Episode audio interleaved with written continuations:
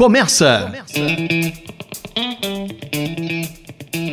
Quatro Vox, quatro amigos, quatro vozes num bate-papo informal. Política, economia, cultura, aqui no Quatro Vox, um podcast de opinião.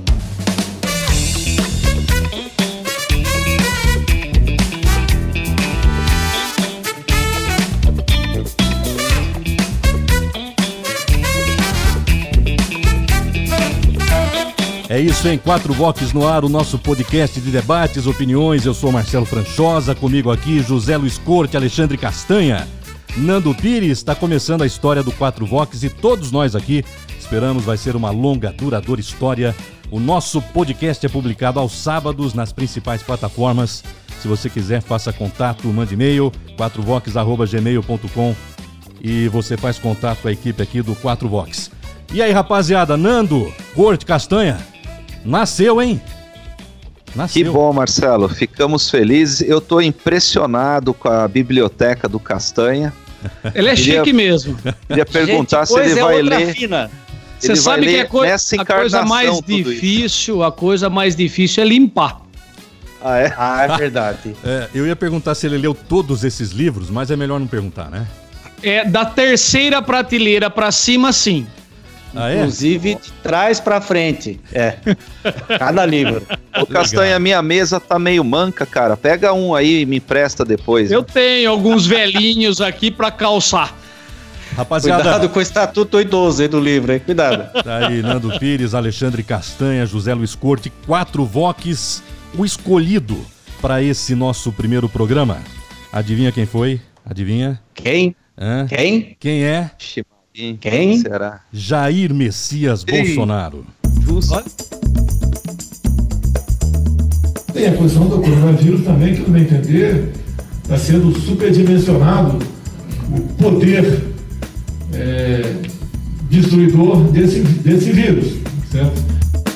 Obviamente, temos um momento, uma crise, uma pequena crise, né? Um, no meu entender, é muito mais fantasia a questão do coronavírus, que não é isso tudo que a grande mídia propala ou propaga pelo mundo todo. Existe o perigo, mas está havendo um superdimensionamento nessa questão. Nós não podemos parar a economia. E eu tenho que dar o exemplo em todos os momentos. E fui realmente, apertei a mão de muita gente em frente ao Palácio do, da, da, aqui na presidência da República para demonstrar que eu estou com o povo. Depois da facada não vai ser uma gripezinha que vai me derrubar, não, tá ok? Pelo meu histórico de atleta, caso fosse contaminado pelo vírus, não precisaria me preocupar. Nada sentiria ou seria, quando muito, acometido de uma gripezinha. O brasileiro tem que ser estudado. Ele não pega nada. Vê o cara pulando em esgoto ali, sai, mergulha, tá certo? E não acontece nada com ele. O vírus está aí. Vamos ter que enfrentá-lo. Vai enfrentar como homem, pô. Não como moleque. 40 dias depois, parece que está começando a ir embora a questão do vírus. Ô, oh, cara, quem fala de. Eu não sou coveiro, tá vendo? Não, não sou coveiro, tá? E daí? Lamento, quer que faça o quê? Eu sou Messias, mas não faço milagre. Afinal, hein, o presidente Bolsonaro é esse troglodita, maluco sem noção mesmo, ele sabe muito bem o que está falando, faz de propósito. Microfones abertos aqui. Nando Pires, você, Nando. Olha, eu vi uma reportagem que eu achei fantástica, é, uma chamada que o coronavírus tinha matado, já matou, aliás, mais americanos do que a guerra do Vietnã. E a guerra do Vietnã, eu estou tentando achar aqui nesse exato momento, ela eu queria pegar a quantidade de anos eh, que os Estados Unidos esteve lá guerreando. Eu ainda não consegui ver aqui essa informação, mas eh, o coronavírus ele está lá em solo americano, matando e vitimando muitos americanos, aqui há três meses, dois meses talvez, e você vê que a guerra do Vietnã lá durou anos, né? Então é, é, é muito, é muito por fora eu, tô, eu não estou nem questionando se o cara é louco, se ele está lúcido. Não, não vou pelo lado psicológico, assim, da, da, da mente do Bolsonaro, mas é, é, é uma falta de proporção mesmo. ele é um gestor público, né? E precisaria ter uma proporção para saber se esse negócio é uma gripezinha, se ele está sendo uh, inventado pela imprensa, superdimensionado. Eu acho que uma das coisas mais importantes é a proporção. E, e, e proporção serve para tudo. Você vai tomar um café, você não vai colocar 30 colheres de açúcar, você vai colocar uma, duas. Você vai colocar. Uh, você vai, por exemplo, fazer uma pavimentação, você não vai colocar 8 metros de asfalto para pavimentar uma rua, sabe? Proporção.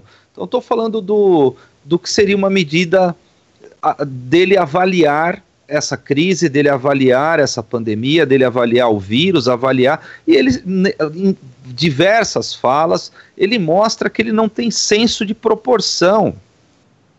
Eu, eu olho uma pessoa dessa, vou te dar um exemplo da parte musical. Eu sou um cara que eu mixo músicas.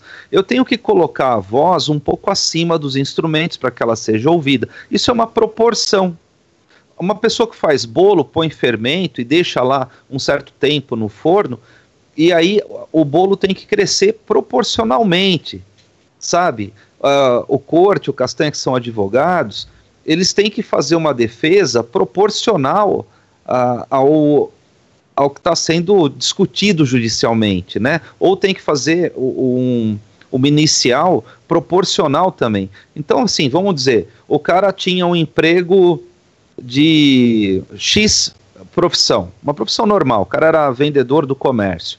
Ele foi demitido e não foi pagos os direitos dele. Você pode pedir uma indenização de 6 bilhões de dólares em euros e, e ametistas?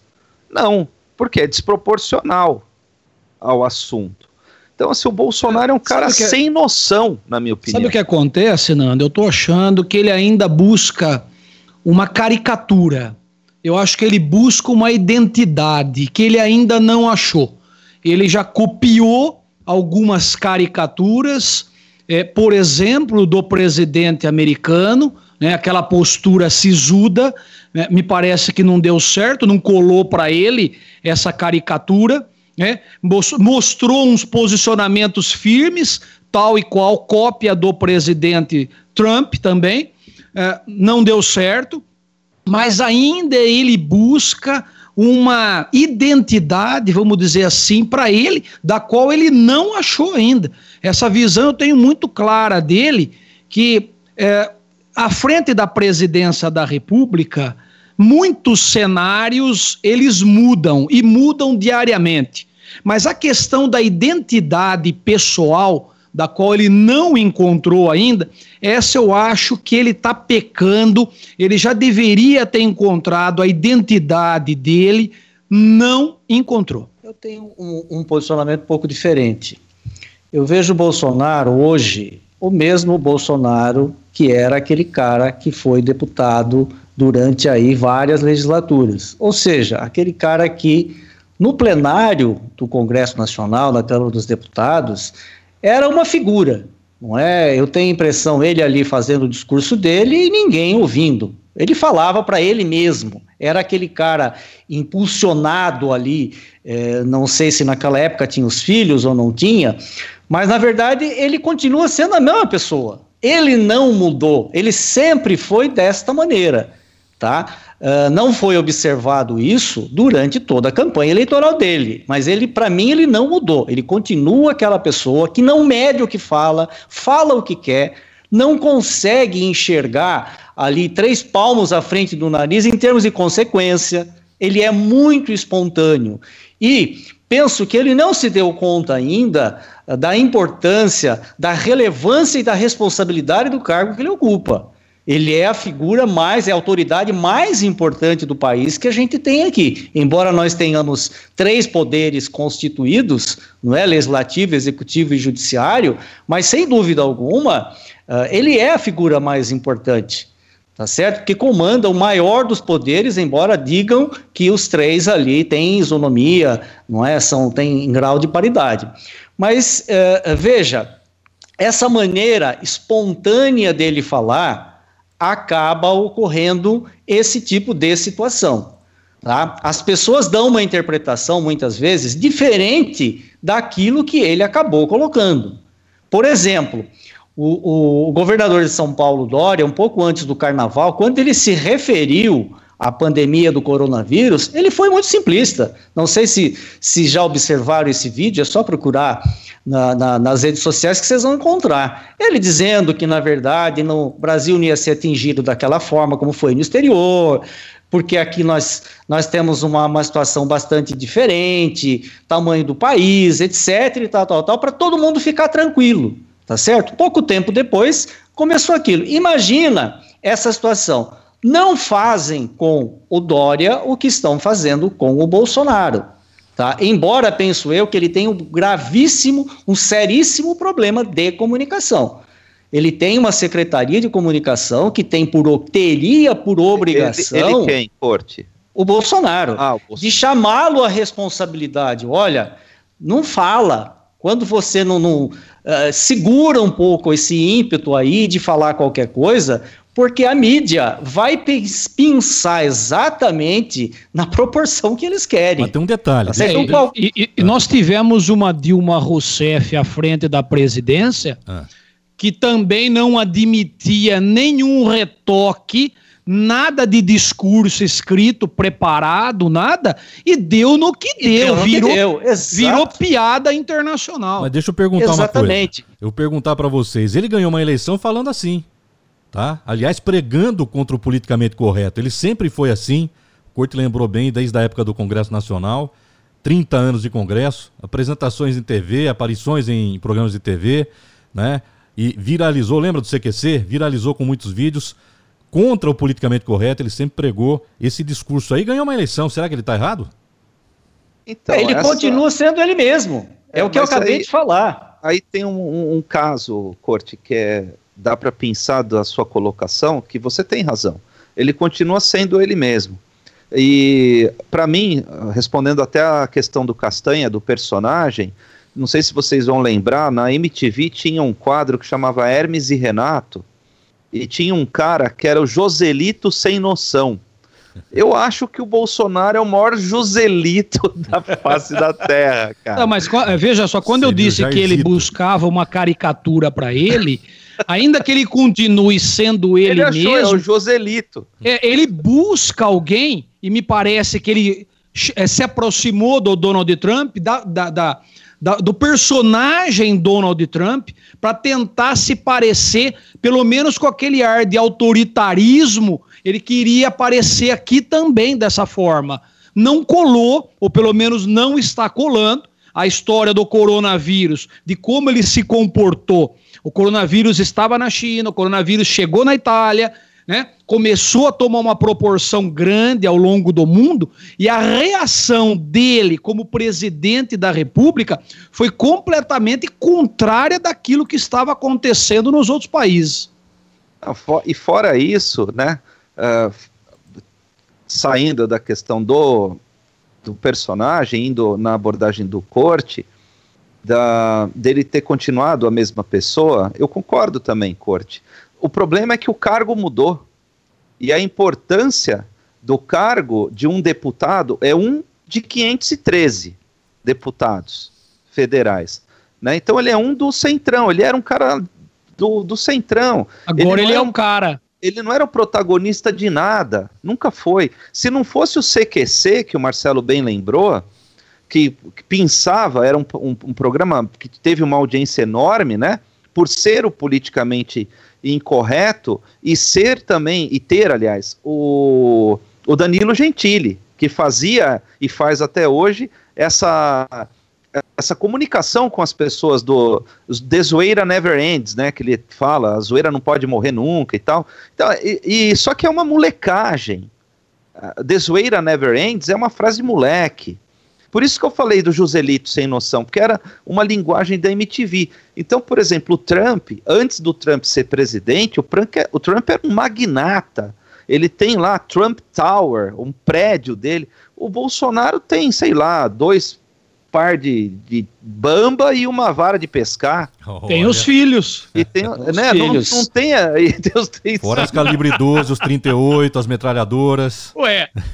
Pois é, ele tem isso aí. Mas o nível é outro, né? É. É, o que ele precisa, volto a dizer, é associar a responsabilidade do cargo que ele ocupa com a figura dele. Eu acho que está havendo uma incompatibilidade muito grande. Não é? Ele não consegue fazer isso. Eu percebo que dificilmente ele vai mudar essa personalidade dele. Tá? Ele não consegue. Aquela espontaneidade.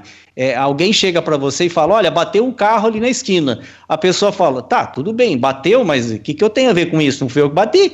Não é? é esse tipo de, de, de resposta que a gente às vezes dá e que ele acabou dando essa resposta no momento de uma pergunta é, que a gente está enfrentando uma pandemia e pronto. Ah, olha o que o Bolsonaro colocou. É isso que eu falei. Acabam pensando exatamente aquelas frases que vai repercutir negativamente.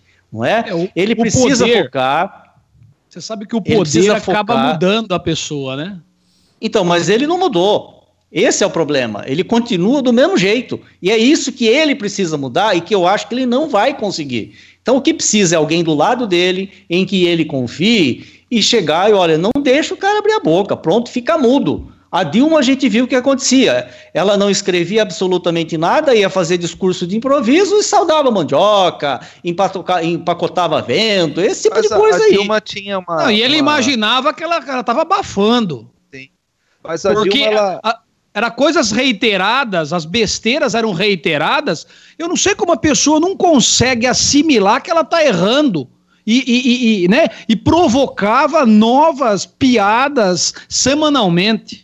Então, mas a Dilma, ela, ela tinha assim um, um, caráter de deficiência mental nítido, né? Então a gente a gente olhava é, é aquela do, do é, é, mas é né? verdade. A Dilma ninguém, ela fala vamos estocar ar, vamos saudar a mandioca. O dia do professor, alta, mas né? atrás da criança tem um cachorro, atrás do cachorro tem um gato, atrás do gato tem um calango. Você fala, cara, isso aí não é uma, isso aí não, não adianta, isso aí acabou, foi interna essa criatura aí. Agora o Bolsonaro, não, ele não tem esse, essa, essa característica de debilidade mental, de falta de, de, de, de, raciocínio, de acuidade. A gente vê que ele, ele pensa o que ele fala. E tanto que o áudio do Marcelo foi bem, muito bem compilado, o áudio inicial que gerou esse assunto, porque ele, ele fala e, e, confirma e reitera 300 vezes que é uma gripezinha, que não vai dar nada, que ele tem um porte atlético, que isso é, eu, eu lembro... Eu, eu, eu, acho que o é poder é seduz, mesmo. o poder seduz de uma tal forma que impede que alguém se aproxime de você para dizer, escuta, você não acha melhor, é, por exemplo, parar com aquelas entrevistas que você faz na frente do palácio? Será que não dá para perceber, presidente, que a imprensa acaba acaba provocando uma situação em cima do senhor? Será que não tem ninguém para falar? E aí vem o outro lado da moeda, falando. Será que ele é capaz de entender sendo presidente da República, a figura mais importante do país? É, esse, é olha, hoje eu assisti pela manhã uma ligação que a Carla Zambelli fez para ele. Ele estava desembarcando no Rio Grande do Sul. Ele atendeu a Carla Zambelli de uma maneira completamente diferente do que esse personagem que você comentou, que é o Joselito sem noção. O... E, e, parecia uma pessoa normal. É. Te juro por Deus. Eu, eu ouvi e falei, meu Deus, será que é ele? Ou é o imitador perfeito do cara? E, e era ele. Parecia falei, uma pessoa normal. É, por que, que ele não fala assim como todo mundo? Aí o Corte falou de ter uma pessoa do lado dele. Eu acho que o problema ali, Corte, é que tem três do lado dele. Tem o Carluxo Pitbull, o Dudu Surfistinha e o Flavito Laranja, né, cara? É, eu não sei é, se tá do lado ou se, tá ou se eles estão contra. É. Mas... É, essa, essa dificuldade dele, é, eu volto a dizer, ele não vai mudar. Isso ele não vai mudar. Agora vejam, nós estamos numa situação hoje muito complicada para o país, Fora os problemas de ordem política, nós temos esse problema sério que é a pandemia do coronavírus. E hoje, lamentavelmente, a gente está tá vendo o país dividido, os que torcem para o coronavírus, os que torcem contra o coronavírus. Eu, eu, eu digo, tenho dito ultimamente o seguinte: nós de notícia ruim, eu acho que a gente já está de saco cheio. Tá difícil você ficar todo dia ouvindo esse monte de coisa. O prefeito de São Paulo recentemente marcou uma live aí que tinha comprado não sei quantos caixões a mais, tá certo? Para dar uma aquela tranquilidade, olha, se você morrer, fica tranquilo que você vai ser enterrado de boa, tal. Meu Deus do céu, nós precisamos de notícias boas. Então, nesse sentido, eu até chego a dar razão ao Bolsonaro quando na simplicidade dele, ele passa um, tenta passar um pouco de tranquilidade. Nós sabemos que a situação é complicada, mas, uh, veja, você precisa ter uma saúde física boa e uma saúde mental boa. Como que você vai ter uma saúde mental boa que vai te afetar isso mais na frente, se você hoje está sendo impedido de trabalhar, tá certo? Com exceção dos servidores públicos que trabalhando ou não nesse período aqui, é, é o, o, salário vem, mas iniciativa privada, boa parte aí está em casa e os autônomos, os profissionais liberais, esse então nem se fala. Aquele pessoal então que que está fora ali é, é, muito mais complicado. Então a pessoa está em casa, ela está sem receber salário, ela está com o seu aluguel vencendo ou já vencido, tendo que pôr comida na mesa, tendo que alimentar a família, etc e tal. Como é que vai ter uma mente sã? Sem uma mente sã, não adianta só ter o corpo, não. O, o físico são, a os dois têm que andar juntos ali. Então, veja, nesses momentos, eu penso que a, a, a, algumas coisas que ele fala, embora não seja a maneira correta de falar, tá certo? Ele, a espontaneidade é tanta ali que ele acaba se perdendo.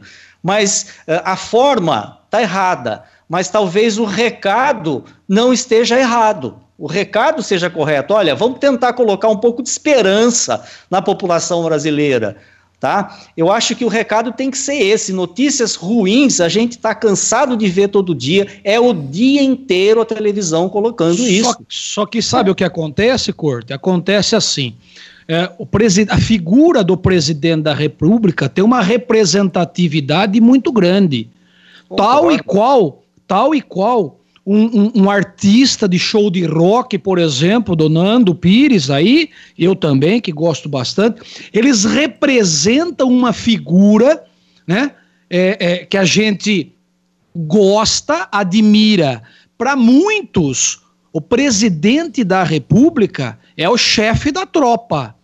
E quando o chefe da tropa acaba não admitindo a incidência de uma epidemia mundial dentro de um país, aí eu não sei se ele quer levar para o lado positivo da coisa, como você bem abordou, ou se ele quer é, desprezar essa situação.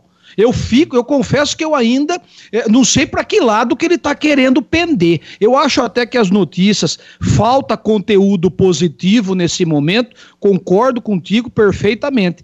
Mas de outro lado, é, não se podia um governo do tamanho do Brasil, né, admitir que uma pandemia mundial não fosse atingir a gente. Ô Castanha, é, mas falta conteúdo positivo até, Marcelo.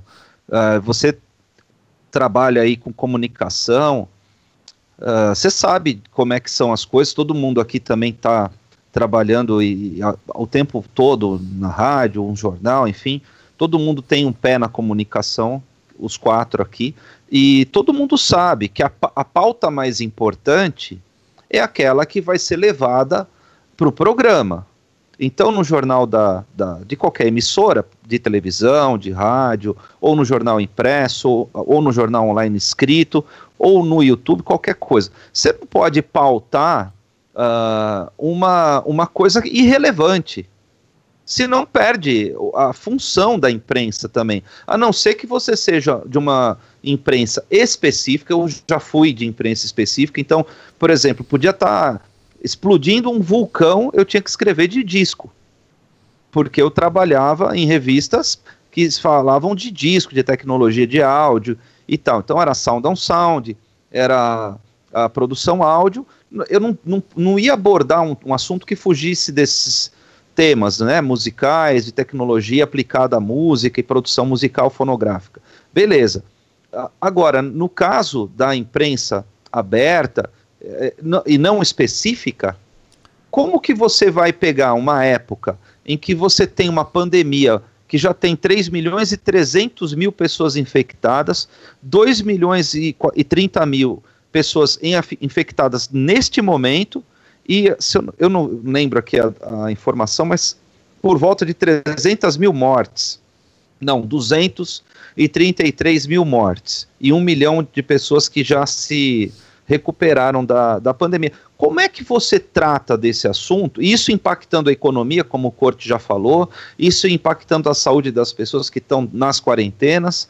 Uh, é uma merda. Deixa e, eu trazer uma questão jeito. aqui. Deixa eu trazer um questionamento aqui, tá? Podcast Quatro Vox, Nando Pires, Alexandre Castanha, o Corte, o pessoal que está vendo a live também, as câmeras, né, lá no YouTube.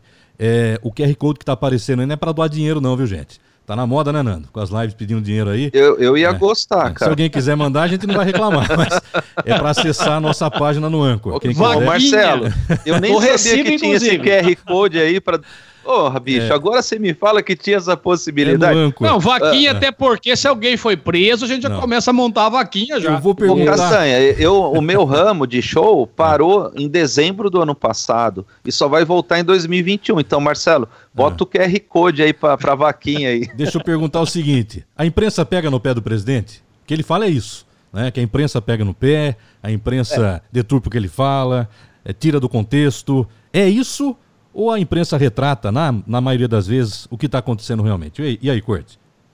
De forma alguma. Eu vejo que sim, pega no pé dele. Eu dei o um exemplo agora há pouco. O Dória tem uma, uma entrevista que ele deu um pouco antes do carnaval, e aí veja, nós temos um detalhe muito sério e muito grave. As autoridades, uh, principalmente aqui no país, nos locais onde o carnaval é uma altíssima fonte de renda, é um evento principal aí de algumas localidades, mesmo sabendo de tudo isso, o que, que aconteceu? Alguém levantou o dedo aí para dizer: olha, vamos interromper as, as, festividades do carnaval, porque nós estamos com uma pandemia mundial que vai chegar aqui. Nós não vimos isso. Então a gente viu o carnaval do Rio de Janeiro, carnaval da Bahia, todo mundo coladinho ali, um monte de turista estrangeiro, pessoal que veio lá da Europa. A tá própria certo? imprensa Justamente, não foi crítica nesse sentido. Por isso que eu estou dizendo, tá certo? Na Ninguém foi carnaval, crítico. A imprensa esqueceu da pandemia. A real é Exato, mas ela existia, tá certo? E hoje o que, que aconteceu? Por isso que eu digo, estão sim pegando no pé do Bolsonaro. Porque se não fosse por isso, esses outros detalhes não seriam esquecidos. E o papel da imprensa, Nando, uh, vendo o que você acabou de colocar, uh, ele tem que ser informativo também. Mas ele dá moda, Sabe, né? quando você ele tá esse excesso de informação negativa, Marcelo. Hum. Excesso de informação negativa. Eu tive a oportunidade de dizer eh, de contestar, aliás, os dados em que eles colocavam com relação aí à porcentagem do número de mortos com o número de infectados, que isso era completamente irreal. E quando você pega um, um ponto irreal, a porcentagem que você vai aplicar é completamente distorcida, tá certo? 5 no universo de 10 é 50%. Só que esses 10, é, eh, traduzindo aqui para a pandemia, que seria o número de notificados, existe uma subnotificação no país inteiro. Hoje só entra nas estatísticas aquele pessoal mais grave que é atendido nos hospitais. Os demais não fazem parte da estatística. Então, me parece que a imprensa tem um certo prazer de dizer o seguinte: olha, porcentagem de óbito no Brasil aqui é 5, é 10% dos infectados, quando eles sabem que isso é completamente irreal sabe? Então a proporcionalidade entre notícias negativas, o mundo vai acabar, não existe vida sem sem covid, sabe? O mundo vai acabar, todo mundo vai morrer, o outro fazendo propaganda de cova, de caixão, etc e tal, é muito maior essa proporção do que as notícias positivas. Mas a imprensa Olha, trabalha com os números Deus, que o próprio governo divulga, Corte. Os números são do Ministério da Saúde. Os dados estão no site, mas o governo não fica quase que 24 horas na, na, na TV estatal, nas rádios estatais, colocando essa coisa negativa, que é o que a gente vê. Daqui a pouco vai estar ali alguém transmitindo ao vivo a infecção de alguém. Olha, vamos transmitir ao vivo aqui o sujeito sendo infectado pelo Covid. Vamos transmitir ao vivo aqui o último suspiro de um cidadão que, lamentavelmente, eh, pegou a doença. Então, eu acho que é esse aspecto que eu critico bastante a falta de positivismo. Isso gera desesperança na população e não é o que nós precisamos nesse momento. Nós sabemos que a situação está ruim, sim, mas eu não posso ficar fazendo isso. É aquela história do sujeito que ele vai contar. É, é, ele, ele dá a notícia boa primeiro e depois dá a notícia, notícia ruim. Por exemplo, o cidadão chega, olha, você está pintando uma casa, né, tal. Aí ele fala, é, ficou bonito, mas dá um trabalho. E se fosse o contrário, você está pintando uma casa, Corte, mas vai o ficar Marcelo, bonito. De Marcelo fato, tem dá um razão. trabalho, mas vai ficar lindo. A sabe? É uma mensagem positivista. Então, a imprensa, ela colhe as informações que todos sabem que está subnotificado e que os testados são aqueles que apresentaram os sintomas e procuraram o sistema de saúde.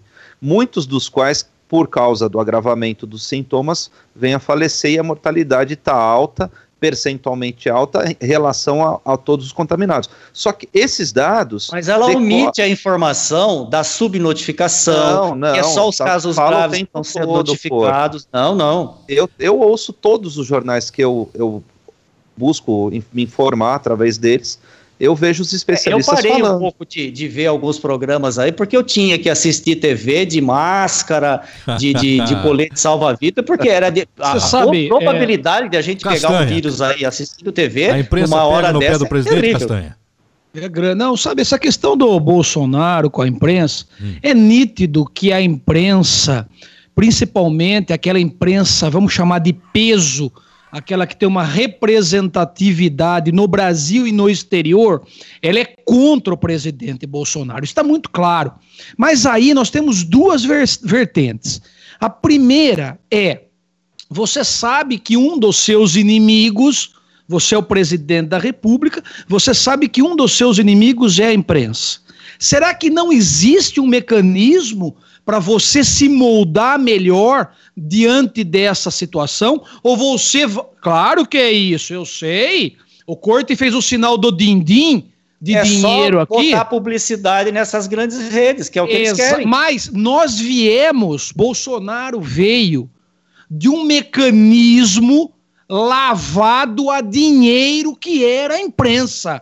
E para você romper esse cordão umbilical, claro que eles não vão, eles não vão gostar, não do Bolsonaro. Se eu for o presidente da República, eles não vão gostar, o Corte, o Nando, Marcelinho Franchosa, eles não vão gostar, desde que você venha com o intuito de romper esse cordão umbilical do din-din. Só tem uma questão: se sabe que a imprensa é maldita contra você, ele precisava aprender um pouquinho também com esse lado.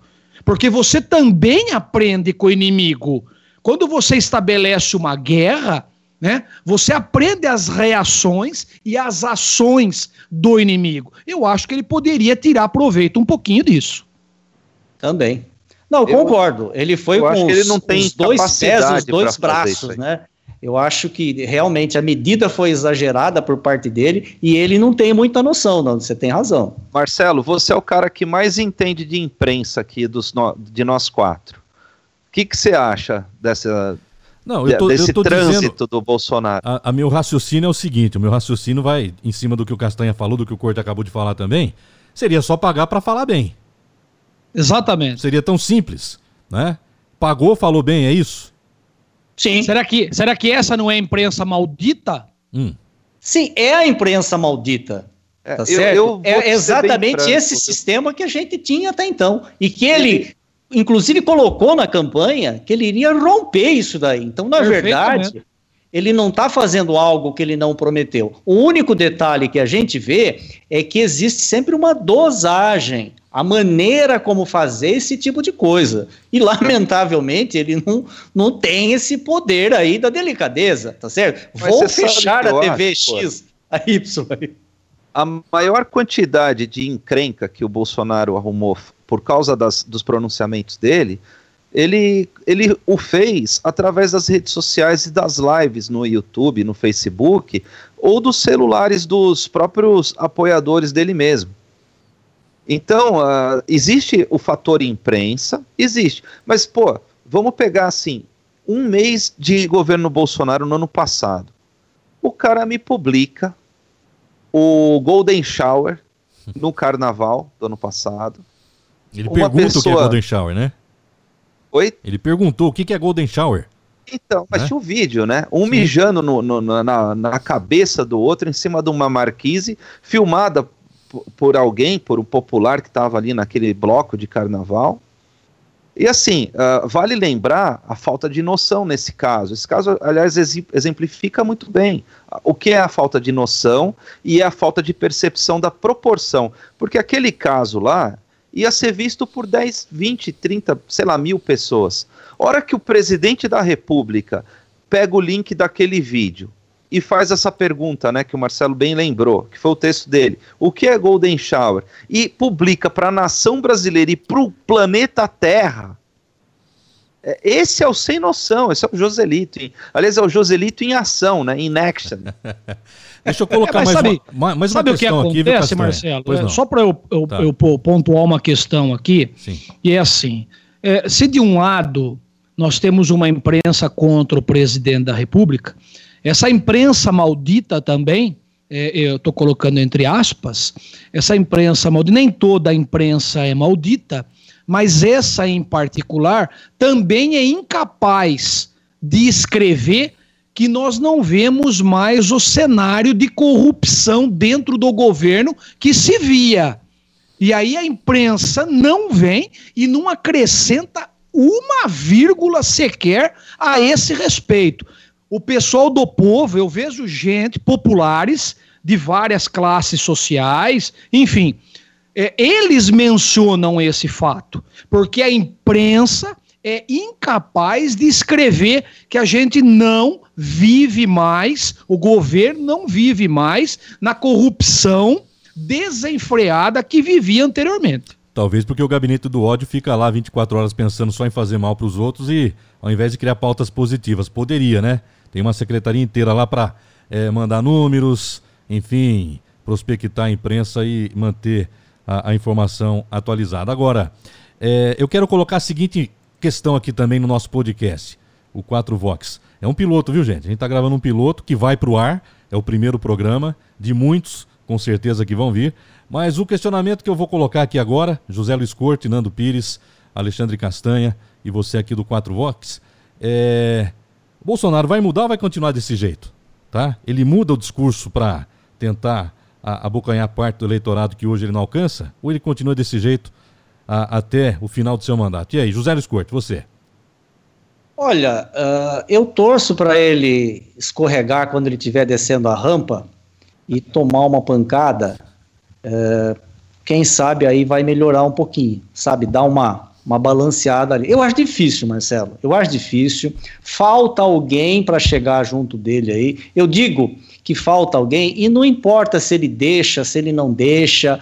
Tem que chegar alguém ali que seja um militar, já que ele está rodeado ali de militares no Palácio do Planalto. Esse pessoal tem que enquadrar. Olha, você tem o apoio da ala militar uh, no seu governo, mas daqui para frente nós queremos que a atitude seja diferente. Eu acho que é, esse enquadramento tem que ter, tem que ter. Ele por si, eu duvido que ele vai mudar. Eu duvido. Uhum. Não muda. Eu estou dizendo, ele continua sendo ele mesmo, tá certo? Se você tem uma criança ainda pequenininha e que era aquela birrenta, e você começa a educar, moldar para que ela seja mais tranquila, etc., você consegue. Agora, um cidadão que a vida inteira foi daquele jeito, você não consegue mudar. Então Pô, tem que ser mesmo ali a, na pancada. Pau que nós, nasce torto? Morre torto. É, não né? endireita. Não, achei que eu cortei Eu não vi ninguém coisa. ainda endireitar a banana. então. você pega esse último caso, último agora, de ontem e hoje uh, ele suspendeu a nomeação do Ramagem. Ramagem, Ramagem, não sei sobre a pronúncia. Obrigatoriamente, pra... obrigado a fazer. Desculpa, não ouvi, Marcelo. Foi obrigado a fazer isso. A justiça obrigou E- ele a suspender. Então, mas tudo bem, ele, ele suspendeu, ele podia ju- judicializar. Aí ele suspendeu a nomeação. Conversou com a AGU, conversou com todo esse núcleo que você mencionou, os militares e tudo, para não bater de frente com o Alexandre de Moraes, que é o ministro do Supremo. Aí o cara sai do governo, sai do expediente, ele vai fazer um Cooper, sei lá, que ele estava com roupa de esporte ali, não sei se ele foi dar uma volta, uma caminhada. As, as pessoas perguntam para ele e ele fala que criticou o, o ministro do Supremo ontem e falou ontem, inclusive, que a AGU iria ah, judicializar isso daí para tentar Recorrer da decisão. recorrer da decisão. decisão. Hoje, nessa, nessa ligação que eu falei aí, que eu estava ouvindo no programa da Band, eu não me lembro o nome do programa, eh, ele foi perguntado do mesmo assunto e hoje ele falou, criticou o, o ministro do Supremo e falou de novo dessa, dessa contestação da, da nomeação. Então, assim, o que, que eu vejo dele? Combinaram com ele, quem eu digo combinaram? o, o pessoal do entorno próximo dele, a ala militar, a própria AGU, suspenda aí a nomeação do Ramagem, blá blá blá. Beleza.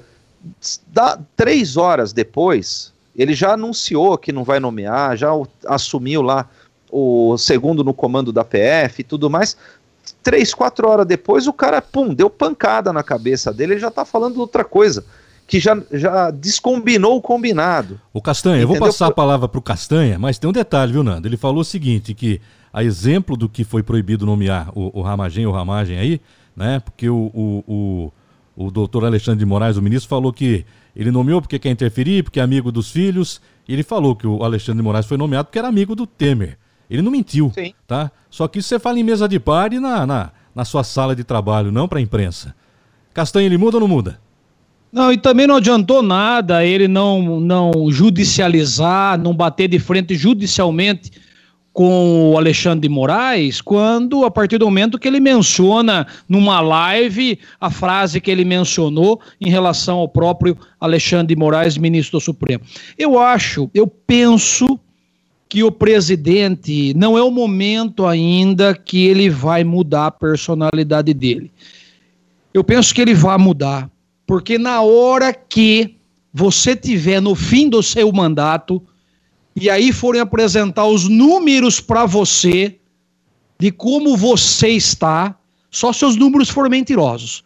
Você obrigatoriamente, se desejar dar continuidade no seu governo, você vai ter que se curvar a certas circunstâncias e a se moldar de, fo- de uma forma um pouquinho diferente. Isso se ele quiser continuar com a ideia dele de fazer mais um mandato, porque todo mundo que põe a bunda na cadeira parece que gosta, o gostinho, né, do poder. Então, se ele quiser, ele vai precisar sim se adequar, inclusive aprender a falar e como falar e qual o melhor momento para se falar. Talvez não agora. Agora ele está dando de machão, ele mata no peito e chuta no gol. Ele é um Lá Ciro na Gomes do Sudeste, né? É, lá na frente, lá na frente, a coisa vai mudar um pouquinho de figura quando estampar a planilha para ele. É, Eu penso que ainda que ele não tenha eh, toda essa capacidade de mudar esse comportamento, é difícil a gente mudar um comportamento que você traz aí de anos, é muito difícil, tá? Tem que ter uma força de vontade tremenda e aquele objetivo focado ali. Mas se pelo menos ele não mudar a forma dele, eh, mas ele falar menos, tá certo? Ser dúvida, menos, menos intempestivo ali. Ele tem Twitter, cara. Ele vai lá, ele, ele arregaça naquele Twitter dele. Então, mas é aí, aí que ele precisa mudar. Se pelo menos ele conseguisse conter nisso, Então não é falar, olha, não menos. falar ali de sopetão, sabe? É, evitar, opa, tem alguém da imprensa ali, não fala nada. Tá? É preferível você ficar mudo do que às vezes você falar alguma coisa, ser mal interpretado, e em virtude eh, de ser mal interpretado, isso cria uma. pode até criar uma crise institucional. Olha, você veja quanto Já tem, tempo o acredito. presidente Bolsonaro está no poder e quantas foram as vezes que ele se pronunciou em cadeia nacional. Como o Nando disse, ele fica com essa porcaria desse Twitter na mão, que acaba mais estragando do que consertando, e não usa o expediente de falar em rede nacional para o povo brasileiro. E aí, na minha opinião, ele comete uma falha gravíssima. Gravíssima. Inclusive as manifestações dele na frente do palácio. Mas, Castanha, tem um problema que você, por exemplo, falou de pegar os números no fim do mandato, avaliar. Cara, isso para você reconhecer a realidade, números, você vê o que você fez, o que você não fez. Você se uh, colocar diante dessa realidade de uma postura X ou Y. O Bolsonaro é um cara que troca de cueca, bicho, a cada cinco minutos. Ele fala em rede nacional, uh, na época do Mandetta, por exemplo, que tinha que considerar o isolamento, não sei o que, não sei o que lá, desligou a câmera da rede nacional, ele pegou o celular e falou: tem que voltar à economia. Cinco minutos depois, ele mesmo se contradiz. Ele falou para o Moro que ia manter a COAF com o Moro, cinco minutos depois a COAF estava com o Paulo Guedes. Sabe, ele é um cara que ele não se. ele não, ele não é estável. É isso que eu estou dizendo. Ele não é, tem pro, senso. É, pro, é, pro, é problema de giclê. Pois é. Agora chegamos no ponto. Esse é pro pessoal dos Ele... anos 70 e 80, hein, Castanha? É, ué. Não, mas, ó, deixa eu colocar essa questão na roda. Vou, cê, vocês percebem que ele, ele faz, ele se contradiz? Ou será que só eu que estou viajando nisso? Claro que a gente nota, sem dúvida. Olha, o Moro, o Moro uh, Nando, você falou aí do COAF, na verdade foi uh, a Câmara é que estava com o Moro na cabeça, tirou o COAF do, do Moro. Foi a Câmara que acabou é, tirando o COAF. Ele já vai para Globo. A proposta estava para ficar com ele, tá certo? A Câmara que foi lá e mudou. Então, nesse ponto aí, não dá para culpar o Bolsonaro, tá certo? Ele até tinha colocado. Essa intempestividade é que cria todo esse problema para ele. Como eu estou falando aqui de esperança, eu não posso jamais perder a esperança de que ele venha, eh, se não mudar essa, esse temperamento, mas mudar a forma dele tratar, de trabalhar com isso de uma maneira mais fácil, tá certo? Falar menos, eu acho que já estaria de bom tamanho, sabe? Deixa para fala, falar essas coisas mais uh, impetuosas, mais complicadas, quando ele estiver discutindo eu lá acho que filhos, essa, etc e tal. Eu acho que essa resposta nós vamos tirar da mãe dele. A mãe dele é viva, tem que perguntar para ela se o filho dele é capaz de mudar. É. Cara, será que ele não tem ele já era teimoso dele. Eles trocam de vez em quando, aí vem o gêmeo sem noção do que o outro falou e fala tudo diferente. Você fala assim com o juiz também, Castanha? Na audiência não, você não é, meritíssimo. Não, eu não falo assim. Né? Posso perguntar para sua é... mãe se é verdade? Deixa eu fazer uma pergunta aqui. Pra Me gente... dá o telefone da sua mãe. É. Pra... vamos, vamos perguntar para ela se ele já mudou. Com todo respeito, né, Ó, eu não botei a mãe de ninguém no meio com esse negócio. Rapaziada, a mãe, a mãe vai saber responder. É eu acho que melhor do que qualquer jornalista, melhor do que qualquer todo mundo. Seu filho é capaz de mudar ou o senhor acha que não? É mãe, eu acho mãe. que tinha que perguntar se ele tem irmão gêmeo, né? A senhora mãe, sabe, a senhora tem gêmeos?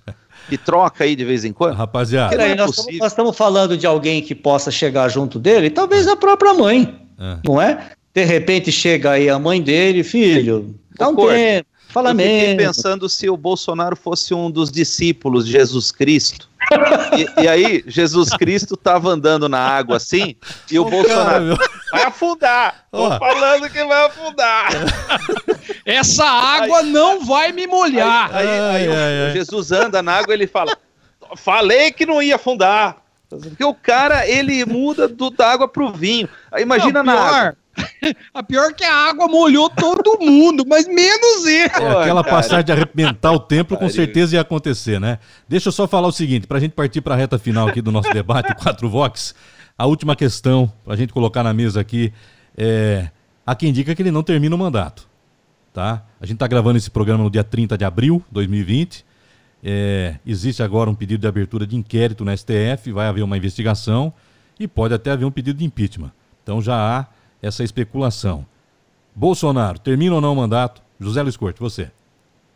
Olha, em primeiro lugar, qualquer processo de impeachment, qualquer golpe que se queira dar, seja ele civil ou seja militar, ele depende altamente de, uh, da população, da opinião pública, tá certo? Do apoio da população. Então, se a população, num determinado momento, perder a confiança no presidente, tá? Veja, nós temos uma situação completamente diferente do que nós tivemos com a ex-presidente do vento, a Dilma. Naquela época da Dilma, nós tínhamos um país eh, tomado pela corrupção, pela bandidagem, escândalos em cima de escândalos e a própria incapacidade dela de entender a situação que o país estava. Por isso que ela falava tanta besteira. E ali houve o quê? Maciçamente apoio popular. As manifestações, que inclusive o, Nando saiu aqui de Araras e foi até em São Paulo participar. Nós participamos, Castanha também, é eu, aqui nas manifestações. Então precisa Sim. ter apoio popular. Eu acho que o presidente Bolsonaro vai ter problemas quando ele perder o apoio maciço das pessoas que o elegeram. Então, para isso, tem que diferenciar. Mas peraí, por que, que nós queremos tirar o Bolsonaro daqui? Por conta da questão do Moro, ele está roubando, está deixando aumentar a corrupção, a, a, corrupção voltou, é isso que está acontecendo, está interferindo no judiciário em cima de alguma coisa, sabe? São questões, é, é, tem que ser questões relevantes. Essa, essa própria questão aí dele pedir informações da Polícia Federal, trocar as pessoas da Polícia Federal, o Lula fez isso em 2007 e ninguém questionou. Trocou gente da BIM, trocou da, da Polícia Federal, porque disse que ele não conseguia ter informação. É que ele não veja, falou isso para o ministro dele, ele... né? Então, mas aí é que tá. Não teve apoio popular, porque pedidos de impeachment, se você pegar desde o governo Fernando Henrique até aqui, todos os ex-presidentes tiveram, e muitos, e muitos. Veja, não passou pedido de impeachment do Fernando Henrique, nem quando daquele escândalo que teve lá do, do do, do, Chico Graziano, que colocou escuta em tudo quanto é lugar, se eu não me engano, acho que foi o Chico Graziano, né? Se eu não me engano. Uh, depois daquela história da, da, da, suposta, não sei, compra de apoio de deputados para reeleição, e aí você vem dali para frente. Então, todos os presidentes tiveram pedido de impeachment. O Bolsonaro já teve pedido de impeachment ano passado. Acontece que isso, no Congresso Nacional, ele tem que sair da caneta de quem? Do presidente, que hoje é o Rodrigo Maia. Então está na mão do Rodrigo Maia. E o Rodrigo Maia já deixou claro para todo mundo aí nessa semana de que a coisa precisa ser relevante. Se não houver apoio popular em cima disso, um processo de impeachment não pode ir para frente. E mais, apoio também dos deputados e senadores. Então, nesse momento, eu não vejo esta possibilidade. E não significa que eh, surgirem aí fatos mais gravíssimos, mais sérios, a coisa não possa tomar esse rumo. Mas nesse momento, eu, eu ainda entendo que ele continue até o último dia. Agora, tudo isso vai depender se houver ou não uma guinada no apoio popular que ele tem e na sua base de sustentação no Congresso Nacional. Castanha.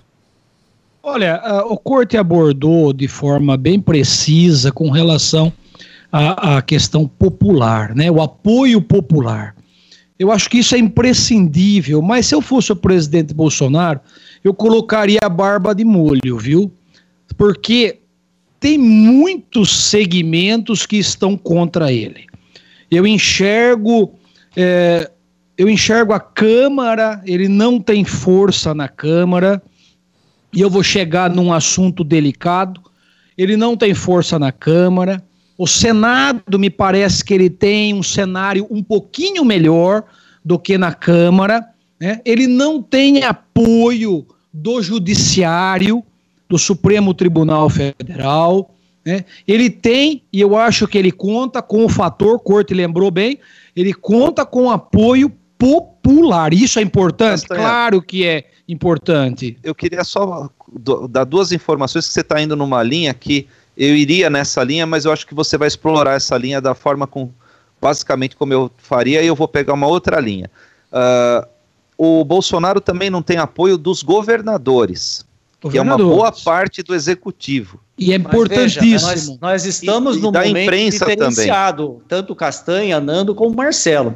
Penso eu uh, que nós vamos ter tremenda reviravolta assim que essa questão da pandemia estiver aí ou resolvida ou em vias de se resolver, fatalmente nesse mês de maio. Que tá tipo certo? de Aí é que nós Corte? vamos saber a dimensão do, do, do estrago é. feito para o Bolsonaro. Mas que reviravolta Sabe, essa, você fala? Essa questão, só para eu é, concluir aqui o, o, o raciocínio, Sim. essa questão de você não ter o apoio dos é, desse pessoal que eu estava. De todo mundo, né? De todo mundo, seja do Congresso, né, das respectivas casas legislativas, do Supremo, dos, dos, dos governadores, muito bem lembrado pelo Nando, isso pode mostrar um cenário perigoso para o presidente Bolsonaro. E eu vou dizer mais, eu vou dizer mais. Tem muita gente descontente com o presidente Bolsonaro. É porque a grana parou de correr. A grana forte parou de correr. E parou de correr, está incomodando muita gente. É, fazer política, eu espero que a esquina seja virada com o presidente Bolsonaro. Que ele tenha sido o primeiro a dar uma guinada na esquina da questão de fazer política. Porque fazer política até então era na grana, tá certo? Era com cargos nos respectivos lugares, não era para convencer, não era por convencimento, não era por ideias em favor do Brasil, em favor do povo. Nunca foi. O povo se engana que alguém está fazendo pelo povo, fazendo política para o povo. Não é verdade, é uma grande mentira tudo isso. Faz política sim, mas na base da grana e na base dos cargos. Então é bom que o presidente acenda a luz amarela aí, eu colocaria a barba de molho, tá? Tomando o devido cuidado, que ele sabe muito bem o que eu estou dizendo. Olha, presidente, se você estiver ouvindo o programa 4 Vox, você coloca a barba de molho Fique atento nessa questão, porque tem muita gente para passar rasteira Mas, em Castanha, você. ele subiu na caminhonete lá em frente ao quartel-general do Exército, dizendo que não queria negociar. Nós não vamos negociar. Uma semana depois então, ele está se reunindo com um monte de cacique aí, tá? Gilberto Kassab, Roberto Jefferson, falou com o Baleia Pessoal Rossi, do Centrão. Tá re recriando, dizem que vai recriar alguns ministérios e entregar na mão desse pessoal. Como é que ele não vai rifar o governo? Você está falando que ele talvez, não vai negociar tal, talvez, talvez, Marcelo, ele tenha enxergado que ele chegou num momento que ele precisa do apoio dos congressistas. Tá. Talvez é, veja, ele nós... tenha enxergado isso. É, eu acho que nós temos que Mas diferenciar. Que tipo a... de apoio é esse? Vai ser na base da grana? Hum. Olha, a eu, participação eu... de partidos Uh, no governo é uma coisa. Agora, isso não pode se traduzir com o que nós tínhamos até então, a participação loteando, por exemplo, isso. uma Petrobras, loteando uma, uma outra empresa, loteando o um ministério de porteira fechada, onde o cidadão faz o que bem entende, sem controle e mete a mão em tudo. Eu acho que isso é uma coisa, tá? Isso não pode jamais ser confundido com o fato de você buscar apoio dos partidos, porque, olha, ninguém governa se não tiver apoio do legislativo. Sim. Tá certo? Então, e olha que só. isso não signifique é, loteamento, não pode mas, ser isso. Mas, mas no Brasil. apoio tem que buscar. No Brasil, consegue fazer o apoio que você está dizendo sem dinheiro e sem negociar cargos? Será que é possível? Essa é a pergunta, não estou nem afirmando. Será que é possível trabalhar dessa forma na política? Segundo então, Roberto Castanho, Cardoso Alves, não, né? É dano que se recebe. E, Você, Nando. Aí, então, aí entra respostas bem diretas, né? O Bolsonaro se elegeu com uma proposta de ser um pouco. Uh, uh, como é que eu vou descrever isso aí? Intransigente ou negociar pouco com no, no, no, sentido político desse Romper da barganha. o modelo atual. Né? Romper o modelo atual. Esse é o discurso do cara. Ele falou: eu não vou roubar, a gente não vai negociar, os nossos ministérios serão técnicos okay. e bababá. Agora, ele está se afogando na possibilidade real, a possibilidade que já existe do, das acusações da, da coletiva de imprensa que o Moro fez na demissão dele, gerou um, um, um inquérito que o Celso de Mello colocou no Supremo. Dependendo do que for sair de provas desse inquérito, ele pode sim sofrer um, um, um processo de impeachment. Tá? Isso, isso, é real, isso, isso não é invenção, não é. Não estou expressando minha vontade ou deixando de expressar minha vontade. Isso é um fato que acabou de acontecer. Então, uh, tem dois, três fatores. Eu, inclusive, comentei sobre isso com o Marcelo. Eu vi uma entrevista que o Fernando Collor de Mello deu para o Josias, da UOL, onde ele falou o seguinte: ele ressaltou bem que havia uma, uma pesquisa na época em que ele estava sofrendo o processo de impeachment, ele tinha a maioria popular, mas ele reforçou a seguinte ideia, eu achei fantástico. Ele falou: se nós estivéssemos na Grécia, onde a democracia era representação de representação direta, ele não teria caído, porque ele tinha a maioria popular. Só que o Brasil tem uma representação indireta. As pessoas elegem seus representantes.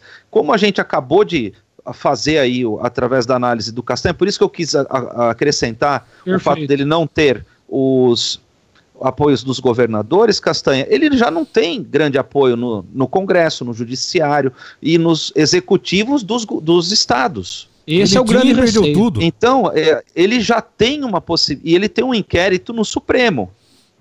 Ou seja, a, ele está bem enrolado.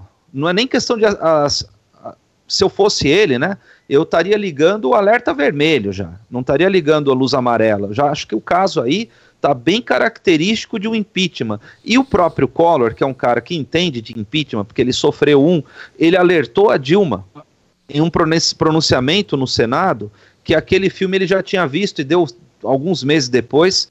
Ele, a Dilma estava sofrendo um processo de impeachment e agora ele está mais ou menos falando que vai acontecer a mesma coisa.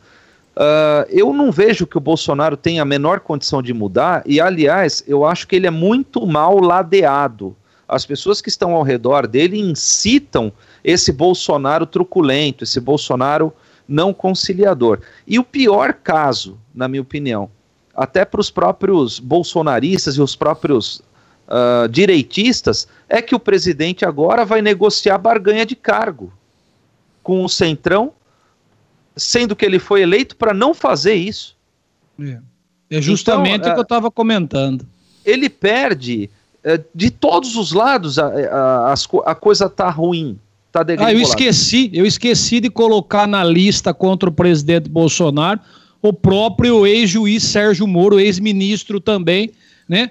Que saiu disparando metralhadora contra o presidente. Ele possivelmente vai dar o motivo jurídico dentro da, do inquérito que o Celso de Mello uh, instaurou, que pode ser o motivo do, do processo ele de impeachment. Ele brigou com todo Agora, mundo que ajudou ele a ser eleito, coisa... né, Nando? Ele brigou com a Joyce Hasselman, brigou com ah, o Frota. O, Pro... o Moro não participou da campanha, vai. O PSL, ele tinha mais de 50 deputados, Exato. saiu do partido. Parece um outro político que eu conheço aí que brigou com todo mundo que ajudou a ser eleito, mas esse é um outro caso, né? É uma outra questão. Marcelo, eu só queria colocar uma coisa é que eu acho. Eu, eu uh, sou da seguinte opinião. Uh, Para mim, não importa ter 50 presidentes e 50 processos de impeachment. Eu acho que o impeachment é constitucional e é democrático. Sim. Tanto que existe esse, essa cláusula dentro da, da Constituição brasileira. E eu vou mais além. Eu acho que o, o regime uh, de, governo, de, de, governo que o Brasil, uh, ao qual o Brasil pertence, que é o presidencialismo, deveria ser revisto. Porque um, se a gente tivesse o Bolsonaro ou a Dilma ou Collor como primeiro-ministro, a gente não ia ter uma crise institucional. Era questão de trocar o primeiro-ministro e passar para frente. Uh, o, o presidencialismo se provou, na minha opinião, uma grande merda, porque o, o Brasil volta errado, sempre volta errado. Senão a gente não ia ter o, o, Lula preso, a Dilma empichada, o Collor, que foi o primeiro cara eleito pelo povo empichado, Agora, o Bolsonaro potencialmente empichado. o, o Temer, que já foi preso, o Lula, que foi preso. O nosso histórico em votar em presidente é de mal a pior. A gente tem que partir pro, pro parlamentarismo para a gente ter essa flexibilidade de tirar esses caras que não, não se adequam. Bom, rapaziada, estamos partindo para o final do programa aí, né? Primeiro vox, é, é quatro vox dessa é, do nosso podcast aqui na internet, sempre aos sábados, tá? Nas principais plataformas. Então, Castanha, valeu. Valeu, Marcelo Franchosa. Quero agradecer o convite seu um abraço para o meu amigo e colega José Luiz Corte, Nando, esse músico excepcional. Um abraço para você. Eu vou ficando por aqui, me despedindo de todos. Esse é o primeiro de outros, se Deus quiser. Um abraço em todos. O Corte, ficou faltando uma pergunta e uma resposta, né? Você falou que vai haver uma virada. Que tipo de virada? Eu não entendi essa questão. Virada? Você não falou que após aí o o processo. Ah, ah não, é verdade, é verdade. Eu, eu, penso que vai haver uma virada, Marcelo, porque veja, hoje a gente tem muita gente querendo tirar benefício dessa desgraça que é o Covid. Tá? Pode perceber. Já não chega o prefeito de São Paulo que eu não vou repetir o que ele disse, tá? Então todas as pessoas estão aí, alguns governadores fazendo essa farra toda neste momento, tá? Bombardeando o presidente e estão tirando vantagem. Mas isso tende a virar por quê? Porque a gente tem uma população saturada, sem dinheiro, endividada e com grande problema de desemprego. Nós vamos ver agora o fechamento do mês de, de abril, tá certo? Deve demorar um pouco para sair, mas metade aí de maio nós vamos ter esses números, vão ser assustadores. Tá certo? Falta de renda, aumento do desemprego. Então, isso vai ser debitado para quem? Para o presidente? O próprio presidente deixou bem claro isso. Não coloquem nas minhas costas eventuais mortes e eventuais desarranjos, desacertos, desempregos e falta de dinheiro. Então, penso eu que num determinado momento isso vai cair no colo dos governadores. Tanto é que, em função disso, é que o próprio governador de São Paulo já anunciou que a partir do dia 11 vai começar a liberar gradativamente algumas atividades. Ele já percebeu isso. Tá certo? Porque se fosse atuar na linha que ele defendeu quando começou o isolamento, isso seria mantido por mais tempo do que nós temos hoje. É esse, esse é o motivo que eu disse. De qualquer forma, Valeu esse primeiro programa, tenho certeza que outros virão. Um grande abraço, Castanha, Nando, Marcelo, você que vai nos assistir aí e até a próxima oportunidade. Nando Pires, nasceu quatro Vox, hein, Nando? Opa, Marcelo. Não demorou parabéns. nove meses, hein? Isso é bom. Não mesmo. Parabéns pela iniciativa, Marcelo. Adorei aqui o bate-papo, acho que foi bacana. É sempre bom brigar com o corte. E. eu sou da paz. Castanha, grande abraço. Eu sou, viu, eu sou do Centrão. Ô, Corte, brincadeira, viu, cara? Eu tô enchendo o saco. Prazer aí. Obrigado, Marcelo. Um grande abraço, Corte. Um grande Valeu, abraço rapaziada. a todos. Um abraço pra todos aí, gente. Quatro Vox, até a próxima.